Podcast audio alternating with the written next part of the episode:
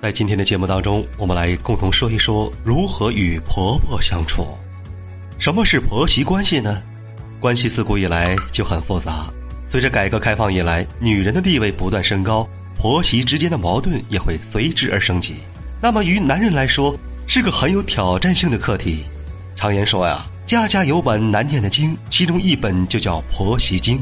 在家庭中，两代人之间的矛盾和冲突，最明显和最常见的。是出现在婆媳关系上，婆媳不和是使不少人提起就摇头叹息的问题。怎样念好这本难念的经，使得婆媳和睦呢？这当然不会有什么标准的答案。婆婆大多习惯是从旧社会过来的，思想上、生活上、习惯上，有时难免带一些旧的痕迹。媳妇思想较新，常常不易理解婆婆的习惯，故一些举动，常会引起婆婆的反感。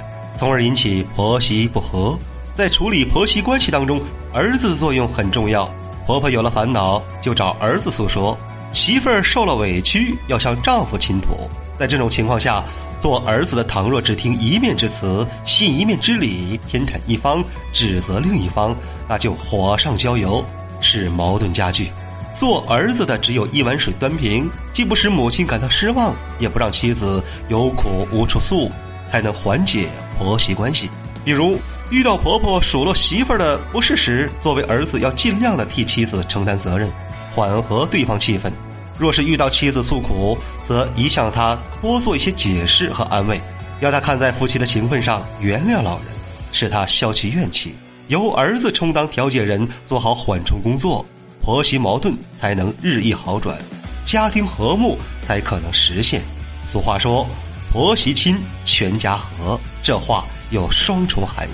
其一是说婆媳关系融洽与否，直接影响着整个家庭中其他的人际关系，如夫妻关系、亲子关系、兄弟姐妹关系以及祖孙关系。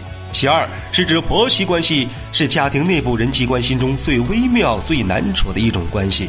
婆媳关系可以说是中国家庭内部关系中的一个传统难题，在漫长的封建社会中。